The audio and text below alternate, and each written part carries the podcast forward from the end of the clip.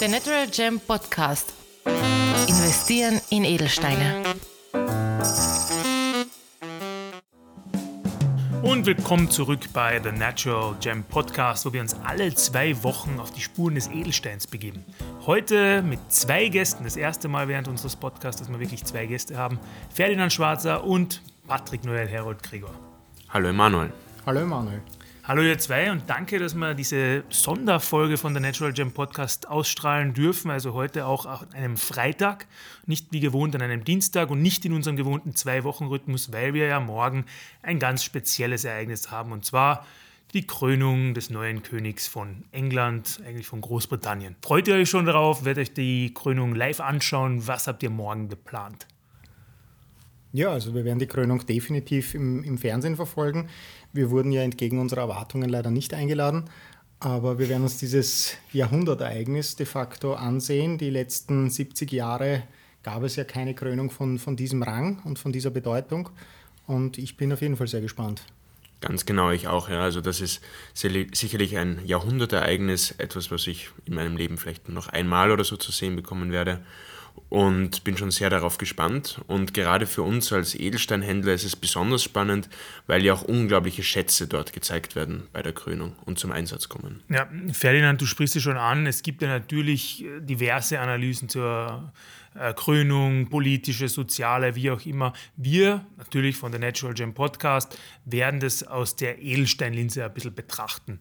Und jetzt möchte ich, bevor wir trotzdem anfangen, einen ganz grobe äh, Überblick zur Krönung vielleicht doch unseren Hörern geben, dass ihr uns kurz sagt, wo findet es statt, wie wird das Ganze ungefähr ablaufen. Ganz grob bitte nur. Und dann möchte ich wirklich auch auf die eigen, eigentlichen Schätze sozusagen, auf die du gerade angesprochen hast, zu sprechen kommen und die Edelsteine darin wirklich auch highlighten.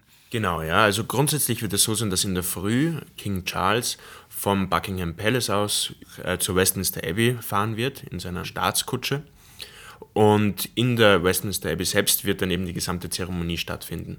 Es sind verschiedene Teile, die eine wichtige Rolle spielen. Zum Beispiel die Krönung selbst, einen Eid, den er schwören muss, die Salbung. Die Salbung ist eigentlich der heiligste Akt der ganzen Krönung, der auch dann im Fernsehen nicht übertragen wird. Da gibt es verschiedene Rituale, die eben vollzogen werden und am Schluss wird er dann eben wieder von Westminster Abbey zum Buckingham Palace fahren. Und wie viele Leute kann man da, also sind da dabei? Tatsächlich? Sehr, sehr viele und über sozusagen im Fernsehen die ganze Welt wahrscheinlich. Ja. Also man hat ja irgendwie Zahlen kolportiert, also bei der, bei der Krönung von, von Queen Elizabeth II. waren es 8000 Gäste, jetzt sollen es unter Anführungszeichen nur 2000 sein, aber das hat natürlich auch damit zu tun, dass letztendlich der Commonwealth, also das Vereinigte Königreich auf der einen Seite natürlich kleiner geworden ist, ja. für die Engländer natürlich äh, mittelkatastrophal oder sehr katastrophal die Bedeutung natürlich weltweit ein bisschen geschrumpft ist und äh, letztendlich wahrscheinlich werden die Kosten auch eine große Rolle spielen. Also man kolportiert ja irgendwie weit über 100 Millionen Pfund, die die ganze Krönung kosten wird. Also das ist schon eine, eine Stange Geld. Ja. ja natürlich auch nicht ganz unkontrovers, aber wie gesagt, wir bleiben bei der Edelsteinlinse. Und äh, da möchte ich gleich über wahrscheinlich das größte, den größten kann man sagen, Gegenstand oder das größte Relikt vielleicht äh, sprechen, und das ist die Edwards Crown. Ja? Äh, wie sieht das Ganze aus? Für was wird es verwendet? Und ja, was hat das auch für, ein, für eine Signifikanz sozusagen? Genau. Also bei der Krönung werden ja mehrere Kronen zum Einsatz kommen. Und wie du richtig angesprochen hast, die Edwards Crown oder die St. Edwards Crown, das ist die Krone, die wirklich nur für die Krönung selbst kurz zum Einsatz kommt. Die ist sehr schwer, das ist auch älter als die Imperial State Crown und ähm, die wird eben zur Krönung benutzt. Ähm, wird kurz aufgesetzt. Queen Elizabeth II. hat einmal gesagt, dass es so schwer ist, dass wenn man sich vorbeugen würde, einem das Genick gebrochen werden würde. Aber vielleicht ist das auch einfach die Schwere und die Bedeutung des Amtes, das der König dann ausfüllt. Genau, also quasi die Bürde, die sie zu tragen hatte. Ja. Um da ins Detail zu gehen, also die Edwards Crown wiegt ein bisschen was über zwei Kilogramm und ist entsprechend mit außergewöhnlichen, unwiederbringlichen Edelsteinen verziert. Ähm, die Krone wurde 1649, also die ursprüngliche Krone wurde 1649 ja zerstört, ähm, ging zurück auf das 11. Jahrhundert und ich glaube 1661 wurde die Krone in der, in der jetzigen Form neu gestaltet, also quasi eine Replika der damals äh, zerstörten Krone. Und die St. Edward's Crown ist eben sehr schön besetzt mit Edelsteinen und Halbedelsteinen, Diamanten, Saphiren, Amethysten, also alles, was das Herz begehrt. Nur sehr interessant ist eigentlich, wenn wir dann zur zweiten Krone kommen, zur Imperial State Crown, sind die, die wirklich besonderen Edelsteine, also die teuersten Edelsteine, sind in der anderen Krone, also in der Imperial State Crown eingebaut und nicht in der St. Edwards Krone. Genau, und diese, äh, diese, diese Imperial State Crown ist im Verhältnis zur, zur St. Edwards Crown relativ jung, also 1937 äh, gefertigt ähm, für die Krönung von King George VI., also dem Vater von Queen Elizabeth, beziehungsweise dem Großvater von King Charles. Und äh, diese Imperial State Crown ist eigentlich die Krone, die man mit der Krone von England in, in Bezug setzt, weil das letztendlich auch die Krone ist, die jährlich bei der Parlamentseröffnung zum Beispiel getragen wird. Also sämtliche Bilder, wo man sieht, dass Queen Elizabeth eine Krone trägt, ist diese Imperial State Crown. Und die ist unter anderem besetzt mit dem wohl bekanntesten Diamanten der Welt. Genau, der Kulinan. Der Kulinan ist der größte Diamant, der jemals auf der Erde entdeckt wurde. Und der wurde dann in verschiedene Teile geteilt. Ursprünglich wurde er entdeckt in Südafrika und damals zu der Zeit, als in Südafrika der Diamond Rush war. Und ist dann eben nach England verkauft worden, beziehungsweise wurde vom Staat Transvaal dann an die äh, Königin Victoria geschenkt. Und der Stein wurde dann aufgespalten in verschiedene Teile. Und der größte, der Kulinan I oder auch der Star of Africa genannt, der wurde dann geschliffen und ist der größte geschliffene Diamant der Welt. Und der ziert das Zepter der, des englischen Königs. Ganz genau, also der Cullinan 1 ist im, im, im, im Zepter. Ähm, dieses Zepter wird in der linken Hand, glaube ich, getragen. Muss man danach schauen. Wir kommen ja zwei Zepter bei der Krönung zum Einsatz. Und dieser Cullinan 2 ist eben gefasst in der, in der Imperial State Crown. Ja, 317 Karat, oder? Also genau. ziemlich, ziemlich, ziemlich großes Teil. Ein ja, unvorstellbarer, ja. Genau, ein unvorstellbarer Wert. Ja. Die, die Krone selbst hatte aber 2800 68 Diamanten, also verschiedene einzelne. Ne? Genau, die Imperial State Crown. Die ja. Imperial State Crown, genau. Genau, also 2868 Diamanten sind verwendet, um das, um das äh, zu besetzen. Ja? Wobei diese kleinen Diamanten, die da verwendet sind, für, für Edelsteinhändler weniger interessant ist. Viel interessanter sind die großen Farbedelsteine und eben der Cullinan 2, der da besetzt ist. Und äh, zu den, zu den äh, Farbedelsteinen hat der Ferdinand eine ganz interessante Theorie ähm, wie, was die letztendlich darstellen sollen. Ganz genau, ja. Also grundsätzlich ist es so, dass unten an der untersten Ebene ist der Kulinan 2 verbaut. Dann etwas darüber ist der Black Prince Ruby, also ein, ein Rubin oder ein roter Stein, ein roter Cabochon. Und man muss aber dazu sagen, dass früher im Mittelalter hat man immer gedacht, dass alles Rubine sind. Und erst dann im 19. Jahrhundert, als die Gemologie als Wissenschaft vorangeschritten ist, konnte man dann Rubine und Spinelle zum Beispiel voneinander unterscheiden. Und nun ist man draufgekommen, dass der rote Stein nur ein Spinell ist obwohl im Volksmund heißt er immer noch Black Prince Ruby.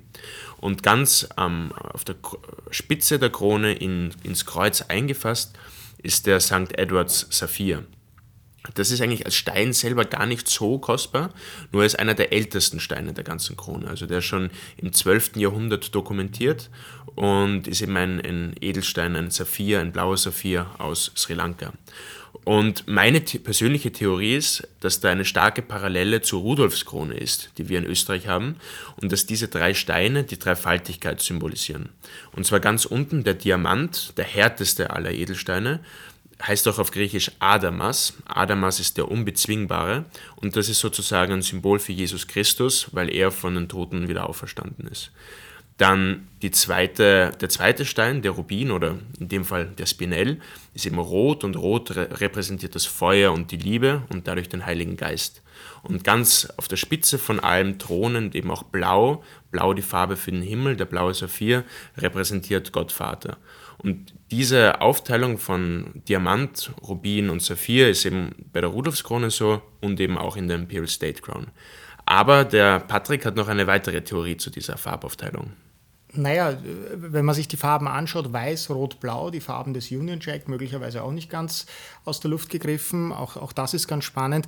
Und das zeigt schon, wie viele Bedeutungen letztendlich hinter Edelsteinen stecken und welche Bedeutung dem jeweils getragenen bzw. verwendeten Edelstein zugeordnet wird. Also man sagt ja heute auch, dass der Rubin die Farbe der Liebe, aber von der Mythologie her Mars-Energie, also zutiefst eine, ein männlicher Stein ist und gleichzeitig der blaue Saphir der Venus zugeordnet, also eher ein weiblicher Stein. Also ähm, Rubin Durchsetzungskraft ja, und, und Venus Energie, äh, blauer Saphir eher erdend, also auf den Boden bringend. Also es ist ganz spannend, dass seit, seit vielen Jahrhunderten, und das sieht man eben gerade bei den Insignien der Macht, bei Herrscherhäusern, ähm, Edelsteine eine wesentliche Rolle spielen. Und auf der Rückseite der Imperial State Crown ist der sogenannte Stuart Sapphire verbaut, ein, ein sehr großer blauer Saphir. Ähm, als Edelsteinhändler gefällt er mir jetzt nicht sonderlich, ja, ähm, weil, er, weil er relativ trüb ist, aber er zeigt letztendlich er hat einen, einen unschätzbaren Wert. Also ich habe heute äh, mit einer Expertin für, für, für Schätzungen äh, noch, noch kurz gesprochen. Also der Wert dieser, dieser Regalia, also der, der, der, der Kronjuwelen, ist unschätzbar. Also es gibt natürlich den intrinsischen Wert, wenn man jetzt an den Kulinen denkt, ja, an Kulinen ähm, 1 im Zepter über 500 Karat.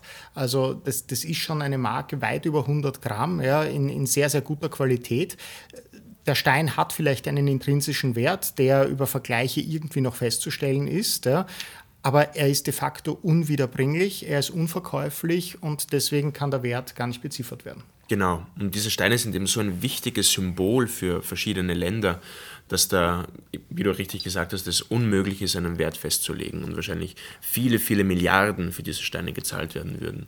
Und Kriege in der Geschichte, Geschichte hat auch gezeigt, dass Kriege beendet und Kriege begonnen haben wegen solchen Edelsteinen. Ganz genau, ja. Aber zu dem Punkt, ja, wie kontrovers manche Steine ähm, auch in der heutigen Zeit noch betrachtet werden, auch morgen, was die Krönung betrifft, glaube ich, werden wir auch in, in dieser Folge noch kommen. Genau, ich äh, unterbreche euch ja so ungern, weil war das gut im, gut im Lauf. Ähm, vielleicht, bevor wir zum nächsten Gegenstand auch kommen, ähm, vielleicht können wir ein paar Parallelen auch zu unseren äh, Schätzen, die wir hier in Wien haben, ziehen. Auch die Krone des Heiligen Römischen Reiches kann ja vielleicht mit der Edwards Crown äh, recht gut verglichen werden, richtig? Ganz genau, ja. Also ich finde, das ist eigentlich ein sehr schöner Vergleich, dass eben die Krone des Heiligen Römischen Reiches sehr gut mit der Edwards Krone verglichen werden kann. Beide sind die älteren Kronen, beide sind ähm, von der Goldschmiedekunst her nicht so besonders, aber haben eine unglaublich hohe symbolische Bedeutung. Und beide Kronen werden auch nur einmal bei der Krönung aufgesetzt und dann trägt sie der König oder die Königin nie wieder. Wohingegen die Imperial State Crown eben mit der Rudolfs- oder Hauskrone verglichen werden kann. Das ist sozusagen die Arbeitskrone, die der König oder Kaiser regelmäßig trägt für offizielle Anlässe. Gut, aber dann weiter zu den Gegenständen der morgigen Krönung.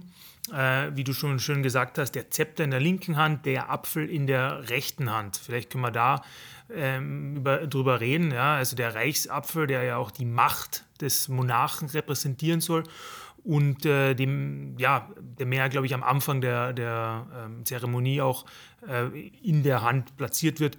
Äh, was kann man da als Edelsteinhändler oder von, von der Edelsteinperspektive aus darüber sagen? Ja, also der Apfel selbst, der Reichsapfel, eben diese Weltkugel symbolisiert die Welt. Und äh, das ist vor allem in Gold eigentlich, also die, die Kugel selbst ist in Gold, sind dann einige Edelsteine drauf gesetzt. Und sozusagen die Kugel, der Orb, ist eben in drei Teile geteilt und das soll symbolisieren die drei Kontinente, die man damals im Mittelalter kannte. Sprich Amerika, damals hat man nicht unter, unterschieden zwischen Süd und Nord, Eurasien und Afrika. Und äh, welche Steine findet man hier? Also wahrscheinlich wieder Rubin, Saphir, Smaragd, ganz klassisch, wahrscheinlich auch Diamanten, aber auch vielleicht irgendwelche Outliers sozusagen, die am Reichsapfel zu finden sind? Naja, der größte Stein, der am Reichsapfel zu finden ist, also am Orb, ist ein Amethyst, ein, ein violetter Edelstein. Heutzutage findet man den Amethyst als Bischofsring wieder, aber die Farbe Violett hat natürlich eine ganz, ganz große Bedeutung bei feierlichen Anlässen, also bei, in, der, in der Kirche, zum Beispiel bei den Hochämtern, ähm, bei, an den ganz besonderen Feiertagen trägt der Priester bzw. der Pfarrer oder der Abt äh, Violett. Violett ist unter Anführungszeichen letztendlich gesagt die heilige Farbe, die höchste Farbe ähm, und das ist auch der Grund, warum zum Beispiel die Kronen selber innen ausgekleidet sind, auch mit ähm, violetten Samt. Also der Stein auf diesem Reichsapfel ist letztendlich ein Amethyst. Genau, ja, also vor allem dieser Amethyst hat diese schöne Purpurfarbe, die wir so schätzen eben. Also dieses, das auch ein Symbol für den König eben ist. Und 1,3 Kilogramm ist schon relativ schwer, um das dauerhaft in der Hand zu halten. Also es gibt ja die Bilder aus 1953, wo Queen Elizabeth im zarten Alter ähm, mit, mit Zepter Krone schon, schon ordentlich beladen ist. Ja. Genau, also ich glaube insgesamt der ganze Akt der Krönung ist jetzt sicher kein Wellnessprogramm für den König. Ja. Fitnessprogramm. Ähm, und wir dürfen dich auch zitieren, Patrick, äh, später als Wiener, wenn du sagst, dass Violett die höchste Farbe ist, richtig? Ja, das tut mir ein bisschen weh eigentlich. Also mir persönlich, ach Gott, damit hast du mich wieder reingeritten. Also für mich ist es eigentlich grün, aber darüber brauchen wir nicht reden, weil es ist äh, schwierig gerade. Es ist kompliziert beim Fußball. Ja. Ja. Man findet aber am Reichsapfel auch tatsächlich Perlen wieder, oder? Ganz genau, ja. Es gibt einige Naturperlen, die am Reichsapfel eingesetzt sind. Und wenn ich mich nicht täusche, ich frage mich, ob sich das jetzt auf den Reichsapfel bezieht oder auf die Imperial State Crown, aber es sind auch originale Perlen von ähm, Queen Elizabeth I. verbaut eben in den verschiedenen Schmuckstücken. Und das finde ich eben so schön zu sehen, dass Edelsteine und auch Perlen über Generationen weitergegeben werden. Und dadurch, dass das etwas so Kostbares ist, wird sowas nie weggeschmissen. Und ja, vielleicht gefällt einem mal nicht der Schmuck, den meine Urgroßmutter getragen hat, aber die Edelsteine, die drinnen sind, sind immer noch wertvoll und man kann immer wieder was Neues draus machen und sowas immer wieder recyceln. Absolut, also es ist in der Historie bewiesen, dass viele, viele Edelsteine dann umgearbeitet wurden, weil sie letztendlich anders getragen wurden. Also so wie die, so wie die Edelsteine mit der Zeit gehen, geht letztendlich das Königshaus auch mit der Zeit und so wurden dann Broschen zu Armbändern und umgekehrt wieder umgearbeitet. Ja. Bevor wir jetzt noch über das Zepter sprechen, kurze, äh, kurze Frage zwischendurch, weil du jetzt gesagt hattest, äh, dass Queen Elizabeth die erste äh, noch ihre Perlen eingearbeitet hat. Ist es tendenziell üblich, dass Monarchen den, also den Reichsschmuck oder den Reichsschatz verändern, also dass sie noch was hinzugeben? Ich würde sagen, normalerweise macht man das nicht oder man versucht das zu minimieren, weil natürlich die Tradition bei so einem traditionellen Ding wie einer Krönung etwas sehr Wichtiges ist. Aber tatsächlich werden immer wieder Änderungen vorgenommen, so auch dieses Jahr. Ja, und man darf ja auch nicht vergessen, also der, der, der, der letztendlich die, die Insignien der Macht, ja, also die, die Kronjuwelen, ja, die gehören ja nicht der Krone oder der Familie selbst, ja, sondern sie werden vom Monarchen für das Land, für das Reich aufbewahrt und weitergegeben. Genau, also es gehört eigentlich dem Land und der Bevölkerung. Also Privatbesitz ist ganz, ganz selten, ja, aber letztendlich man munkelt, dass der Kulinen 3 und 4 verarbeitet damals in einer Branche angeblich Privatbesitz ist. Ganz genau, da führst du uns zu einem sehr kontroversiellen Thema bezüglich der Krönung. Ich habe da meine eigene Meinung, ich bin gespannt, was du darüber denkst. Aber ganz kurz zur generellen Erklärung. Also es gibt ja noch eine dritte Krone, das ist die Queen Consort's Crown, also die Krone, die die Frau des Königs trägt. Und in dieser Krone war eingesetzt einer der berühmtesten Diamanten der Welt, der Koh-i-Noor. Koh-i-Noor ist eben, heißt übersetzt Berg, äh, Berg des Lichts. Und ja, vielleicht, Patrick, kannst du mir sagen, was die Kontroverse hinter diesem Stein ist? Naja, die Kontroverse dahinter ist, der Koh-i-Noor kommt ursprünglich aus Indien.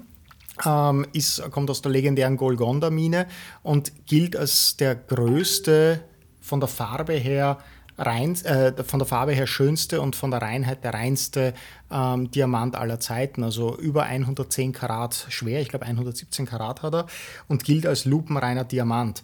Und dieser Stein ist letztendlich auch verflucht oder wurde von einem, von einem Priester äh, verflucht und äh, soll ein bisschen auch Unglück mit sich herbringen. Ja. Aber letztendlich ist dieser Stein aus Indien, ja, letztendlich Teil des, des britischen Commonwealth, äh, nach England gekommen und ist in dieser sogenannten Queen's Consort Crown ähm, verbaut. Ja. Und Queen's Consort ja, oder King's Consort, also letztendlich der, der jeweilige Partner des Königs oder der Königin, ja, äh, dem wird diese Krone aufgesetzt im Zuge des, des Krönungsakts.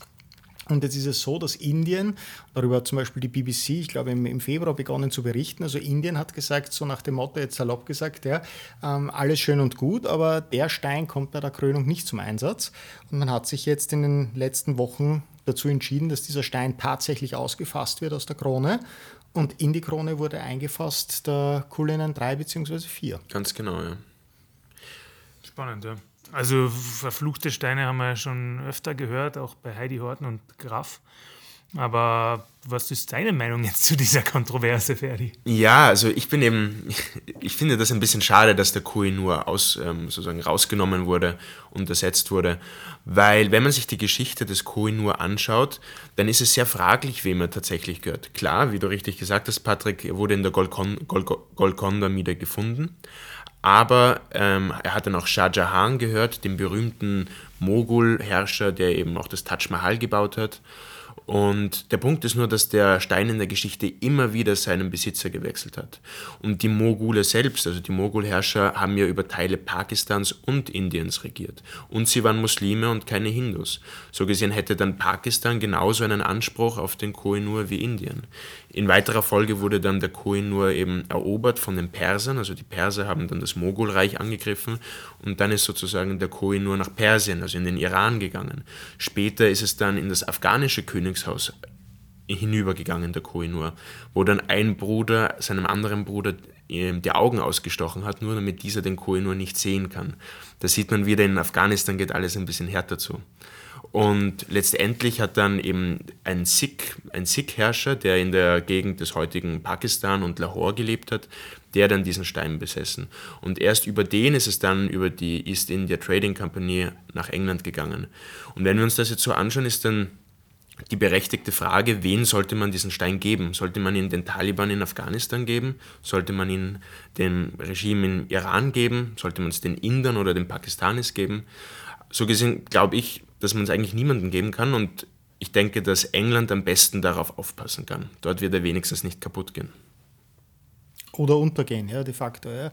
Also das ist, es, es zeigt einfach, welche, welche Dominanz, aber auch gleichzeitig welche Dynamik dahinter steht, wenn Symbole der Macht bzw. unwiederbringliche Dinge letztendlich von Menschen begehrt werden. Also Edelsteine sind ja seit jeher sehr begehrt. Ähm, und jetzt ist er morgen halt nicht dabei der Kohinoor. Ja? Ja. Wir sind ja auch kein politischer Podcast, deswegen Absolut, äh, ja. wir äh, lassen es dann unseren äh, Zuhörerinnen und Zuhörern, äh, sich eine eigene Meinung zu bilden. Äh, gerne dann aber noch über den Zepter gesprochen. Was findet man denn im Zepter wieder? Ja, im Zepter findet man den größten einzelgeschliffenen Diamanten, den, den Cullinan 1, über 500 Karat, also mehr als 100 Gramm schwer. Das ganze Zepter wiegt 1,3 Kilogramm und der Legende nach musste, wie der äh, Cullinan 1 eingefasst wurde in das Zepter, musste das Zepter sogar verstärkt werden, damit es nicht abknickt. Also das zeigt schon auch, welches Gewicht letztendlich auf dem Zepter lastet. Ähm, und zum Cullinan 1, äh, wie gesagt, also der größte, der Great Star of Africa, der Cullinan 2, der, der Star of Africa in der, in der, in der Imperial State Crown verba verbaut. Also generell, also die neun größten Cullinan-Steine sind allesamt Teil des, des, des Königsschatzes beziehungsweise des äh, des, äh, der, der, Kronjuwelen von England ähm, und haben natürlich entsprechend hohe Bedeutung. Unwiederbringlicher Wert, wahnsinnig groß, schön geschliffen, in Tropfenform. Äh, also ein, ein, richtig schönes Zeichen der Macht ja, und, und absolut selten. Ähm, was ganz spannend ist, weil wir gerade vorher darüber gesprochen haben, über diverse Kontroversen. Ähm, auch Südafrika hat jetzt äh, Anspruch erhoben ja, auf, die, auf den Kulinen, ja, oder beziehungsweise auf die Kulinensteine. Transvaal, das, das heutige Nordost-Südafrika, äh, ähm, hat ja damals den, den Stein letztendlich äh, der englischen Krone geschenkt. Ähm, und Südafrika, also mir kommt es jetzt ein bisschen so vor, wie, äh, ja, wenn die Inder sagen, sie wollen ihren Stein zurück, möchten es die Südafrikaner auch. Ja? Also auch die Südafrikaner haben letztendlich einen Anspruch gestellt, dass das zurückgegeben äh, werden sollte. Ähm, ist schwierig, ja also letztendlich, also ich bin generell ein, ein, ein Fan von, von Verträglichkeit und sage, okay, gut, die Vergangenheit soll man ruhen, man soll, sich, man soll sich ihr stellen, man soll ihr mit Ehrfurcht begegnen, aber man kann die Vergangenheit letztendlich nicht rückgängig machen und Dinge, die in der Vergangenheit passiert sind, ja, kann man ja auch nehmen, um in der Zukunft daraus zu lernen. Und so wie der Ferdinand gesagt hat, sie sind nun einmal Symbol der Macht. Ja. Das englische Königshaus hat über entsprechende Macht verfügt, verfügt es immer noch. Ja und ist ein, ist ein wundervoller Stein, der zu besichtigen ist. Ja. Ganz genau, da stimme ich dir zu, Patrick. Und äh, eine witzige Anekdote habe ich noch eben zum Kulinan insgesamt. Also ich habe erwähnt, das war ein riesiger Rohdiamant und der, dann, der musste dann gespalten werden, eben genau in den, in den Spaltrichtungen, dass der ganze Stein nicht zerbricht, sondern nur sozusagen in den Sollbruchstellen bricht. Und der wurde damals gespalten und geschliffen von einem der berühmtesten äh, Diamantenschleifer, die es jemals gegeben hat. Das war der Herr Ascher. Und nach dem ist auch der Ascher Cut benannt. Und der Herr Ascher hat dann eine ganze Dynastie von Diamantenschleifern begründet, die heute noch zu den besten Diamantenschleifern der Welt gehören. Und als er dann den ersten Stein ab, davon abgebrochen hat, also dass die erste Spaltstelle gemacht hat, sind auch einige Könige und, und Mitglieder des Königshauses gekommen, um sich das anzuschauen. Und angeblich hat er geschwitzt wie verrückt und nachdem er dann den ersten Schlag gemacht hat und der Stein tatsächlich nicht zerbrochen ist in tausend Teile, sondern eine klare Linie ein Stück abgespalten hat, ist er anschließend in Unmacht gefallen aus Erleichterung. Hoffen wir, dass das morgen nicht passiert. Hoffentlich, ja. Es gibt ja noch tatsächlich einen weiteren Gegenstand, also zu den drei Kronen, die wir bereits erwähnt haben, zum Apfel und zum Zepter, gibt es, gibt es ja auch noch den sogenannten Krönungslöffel, der hauptsächlich vom Erzbischof von Canterbury eingesetzt werden wird, silber vergoldet. Was sollte man jetzt natürlich zu diesem Löffel wissen? Ja, interessant bei diesem Löffel ist, dass es das älteste, äh, das älteste Objekt in den Krönungsregalien ist. Der Löffel selbst geht zurück auf das 12. Jahrhundert und der Löffel wird eben benutzt, um das Krisamöl, also das heilige Öl, das eben vor kurzem erst in Jerusalem geweiht wurde, den König damit zu salben. Das ist so wie bei der katholischen Firmung, also der Erzbischof von Canterbury macht dann ein Kreuz mit diesem Öl auf den Kopf, auf die Brust und, und auf die Hände des Königs. Und das ist eben der heiligste Akt. Und das symbolisiert auch ein bisschen dieses Gottesgnadentum. Also die Idee bei einem christlichen König ist ja, dass er es nicht einfach als Gewaltherrscher sich selbst die Krone aufsetzt, sondern dass, eben, dass er eben aus Gottes Gnaden heraus König sein darf und so gesehen auch irgendwie eine religiöse Rolle einnimmt und daher auch diese Salbung. Der König ist ja auch das Oberhaupt der anglikanischen Kirche und steht somit auch dem Erzbischof von Canterbury vor. Ganz genau, das zusätzlich auch noch. Ja. Und dieser Teil wird eben nicht gefilmt. Da wird ein Paravent aufgebaut und das ist ein heiliger Akt, den niemand sehen darf. Was ja ganz spannend ist, Entschuldigung, wenn ich da noch was dazu sage, es ist ja auch erst die zweite Krönung, die letztendlich für die Öffentlichkeit überhaupt zugänglich ist. Also Prinz Philip hat ja damals letztendlich Queen Elizabeth davon überzeugt, ähm, dass, wir die, dass man die Krönung im Fernsehen überhaupt verfolgen kann. Ja? Dann war jetzt einmal 70 Jahre nichts natürlich. Hm. Ja? Ähm, und, und jetzt ist es erst de facto wirklich die zweite Krönung überhaupt ja, von so hohem Ausmaß, ja, die, die verfolgt werden. Eigentlich logisch, ja. Ähm, es war aber auch tatsächlich der Wunsch des zukünftigen Königs, äh, dass das nicht ausgestrahlt wird. Es hätte schon ausgestrahlt werden können, aber er wollte es auch tatsächlich nicht. Ne? Genau, also damit hätten wir eigentlich unser unsere Vorschau zur Krönung morgen abgeschlossen. Also wir haben ja nächste Woche Herr und Frau Habsburg-Lothringen äh, zu Gast bei unserem Podcast. Kleiner Teaser vorweg, äh, wo wir dann natürlich nochmal die Krönung nachbesprechen werden. Ähm, und dann vielleicht auch nochmal mit euch zwei darüber reden, wie ihr es gefunden habt, was ihr so gesehen habt. Vielleicht hat ein spezieller Stein ganz besonders in die Kameras geblitzt. Ähm, vielleicht könnt ihr mir noch abschließend was zur Krönung morgens sagen und auf was man ganz besonders achten sollte. Ja, ich glaube, man sollte ganz besonders darauf achten, dass es sich jeder anschaut, weil das ist eben ein einmaliges Event, das wird man nicht mehr zu Gesicht bekommen oder nicht bald zumindest. Und ich würde jedem empfehlen, sich die Zeit zu nehmen, sich vor den Fernseher zu setzen, vielleicht auch mit einem guten Glas Wein oder Pims und sich die Krönung anzuschauen. Genau, sich ein bisschen schön anziehen. Das haben wir ja morgen auch vor sind noch einmal ein bisschen überlegen, ob wir wirklich auf Englisch im, im Cutaway uns die Krönung anschauen. Nein, aber wird, wird, wird sicher ein Erlebnis. Ja? Und ich glaube, dass das etwas ist, was vielleicht auch ein bisschen von den Dingen, die sonst so in der Welt passieren, ablenken. Ja? Ein bisschen die gute alte Zeit in Verbindung mit der, mit der, mit der Neuzeit. Also wird sicher spannend. Ich bin sehr gespannt. Ja? Ganz genau. Emanuel, wie wirst du dir die Krönung morgen anschauen?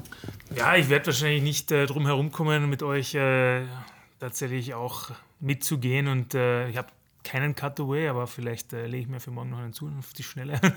aber mal schauen. Also ich denke schon, dass ich es mir auch anschauen werde. Ähm, und natürlich äh, wird es auch interessant, welche Kontroversen sich danach auftun werden, weil von denen gibt es immer genug. Genau, und wir werden auf jeden Fall anstoßen und auf ein Glas auf den König trinken. Genau. Gut, ähm, ja, danke Patrick und danke Ferdinand und wir hören uns demnächst wieder, wenn wir die ganze Krönung dann nachbesprechen. Bis dann. Ich freue mich drauf. God save the King.